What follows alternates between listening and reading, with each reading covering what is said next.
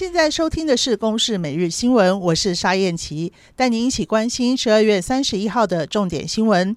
寒流发威，台东海端乡向阳派出所在凌晨两点多降下冰线，这场冰线大概下了半个小时，大概有零点四公分高。气象局预估，今天一整天一直到明天清晨，东北部一千公尺以上的山区还是有机会降雪。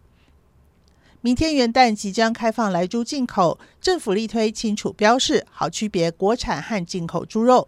不过市面上标示五花八门，到底消费者要相信哪一个？行政院长苏贞昌说：“用什么标示都没有关系，只要有标就好。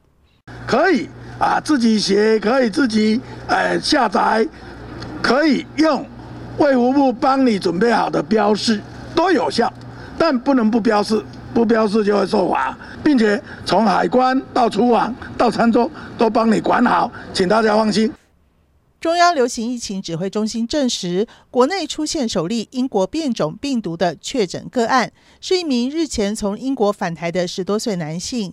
目前少年有症状，但是病况稳定，持续隔离治疗中。指挥中心分析，国外研究显示，英国变种病毒传播力较高，因此决议明年元旦起严管边境，暂停外籍人士来台。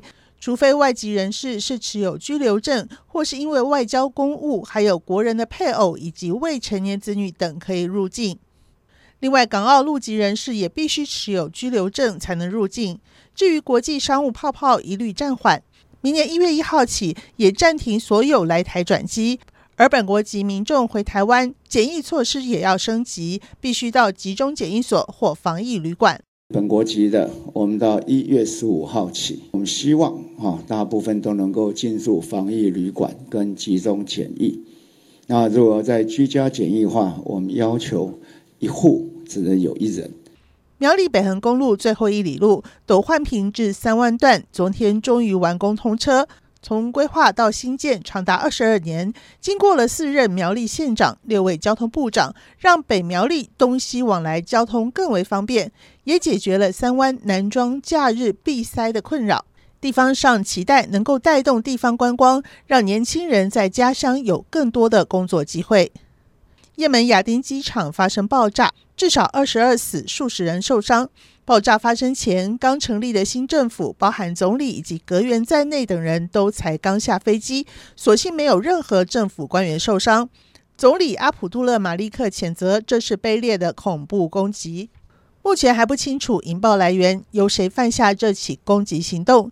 也门资讯部长厄雅尼在推特贴文表示，这是一起由伊朗撑腰的青年运动民兵发动的懦夫恐怖攻击行为，不会阻止新政府执行爱国任务。以上由公视新闻制作，谢谢您的收听。